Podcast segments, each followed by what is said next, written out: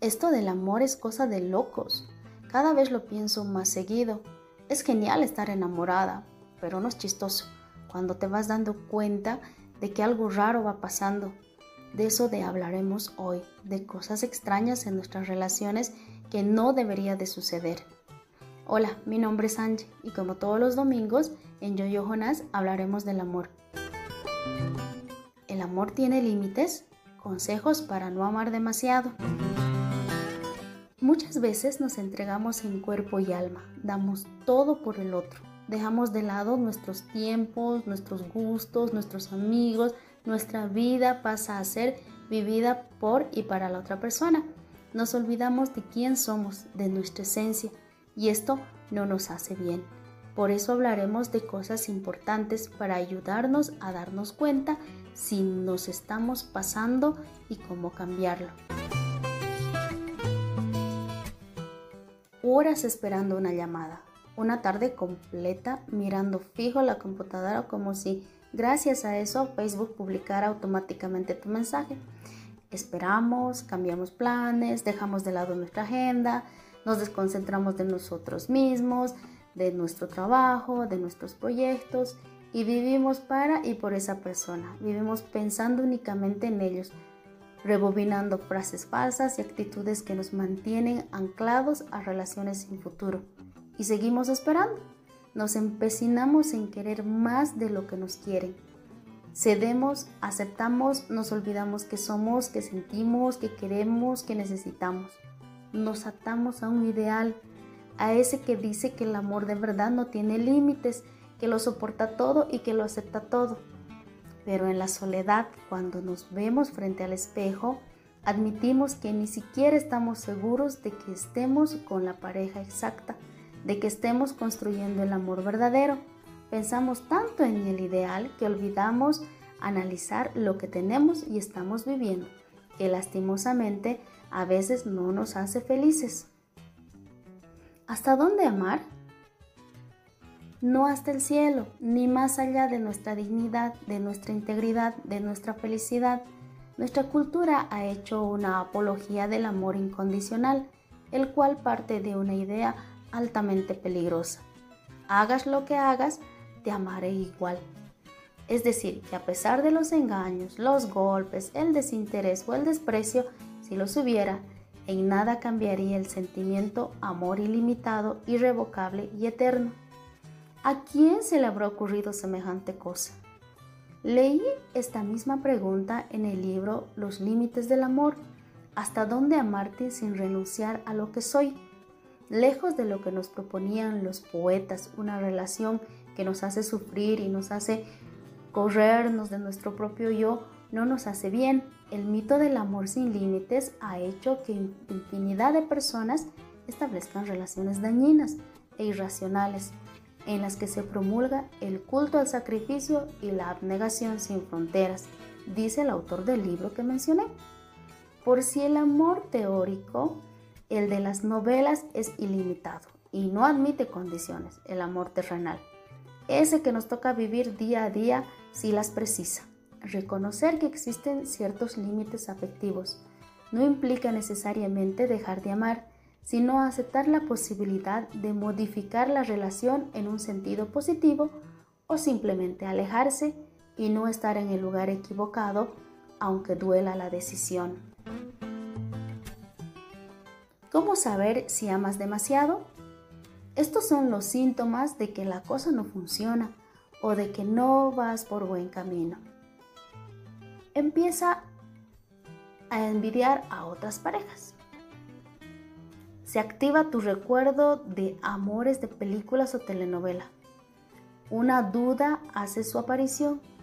¿Me habré enamorado de la persona equivocada? Cada nuevo día se siente como un bajón. Vives sin sabor permanente que te va quitando la alegría.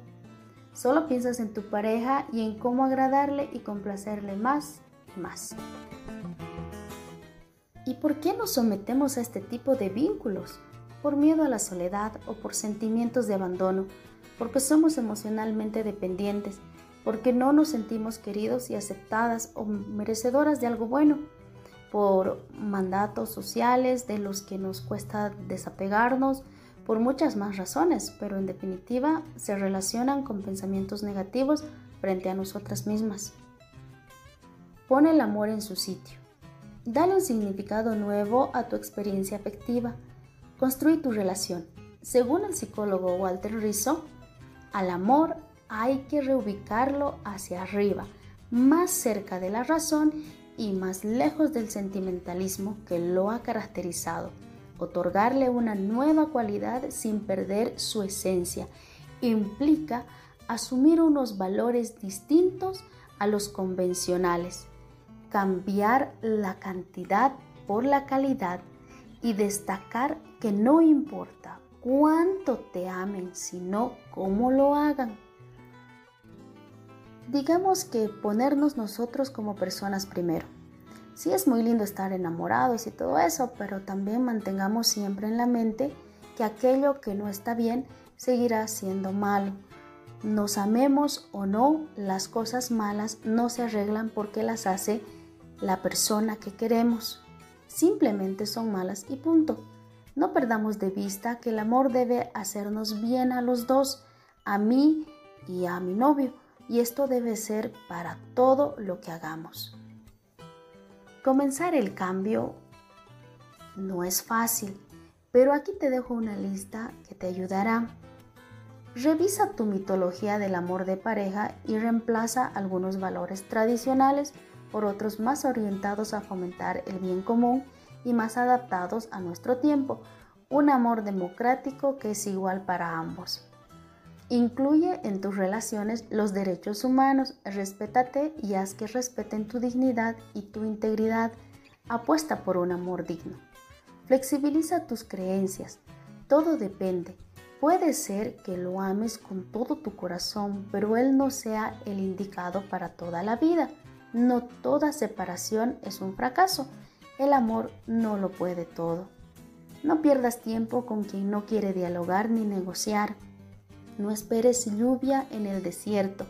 No vivas aguardando un cambio que no llega y tal vez nunca llegue. Las personas no cambian porque se lo pedimos, cambian porque quieren y deciden hacerlo. No te esfuerces en explicar lo obvio. Comprométete contigo e intenta ser coherente. Piensa qué quieres y esfuérzate por cumplirlo. Practica el amar sin destruirte ama para construir. Recuerda que eres una persona y no una cosa. No practiques la victimización ni la autocompasión. Deja las lágrimas para la novela de la tarde. Esas historias de amor dolorosas, sufridas, plagadas de traiciones y desencuentros se ven espléndidas detrás de la pantalla, porque siempre tienen un final feliz. Pero no en nuestra vida. Amar no es sufrir ni padecer, Amar no es esperar ni callar, amar no es someterse. Como dice Walter Rizzo, podemos amar sin destruirnos. Para amar no debemos renunciar a lo que somos. Esa es la máxima. Un amor maduro integra el amor por el otro con el amor propio, sin conflictos. En serio que es difícil cuando te enamoras hay tantos químicos circulando por tu cuerpo que de veras sientes que puedes pasar por lo que sea con tal de estar en esa relación. Bueno, ahora ya lo sabemos, ya lo sé, nada es más valioso que mi vida, mi cuerpo, mi persona, lo que soy, lo que quiero. Una relación saludable me hará mejor persona y le hará a él lo mismo. Claro que puede haber discrepancias, peleas y distanciamientos y momentos de tensión, pero que todo sea para construir.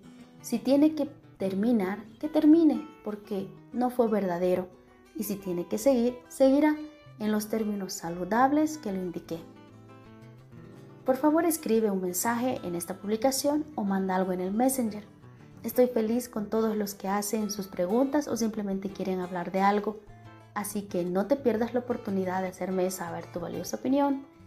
Sigue la cuenta de Jojo Jonás en Facebook, Instagram, Twitter y encuéntranos también en Spotify. Hasta el próximo domingo.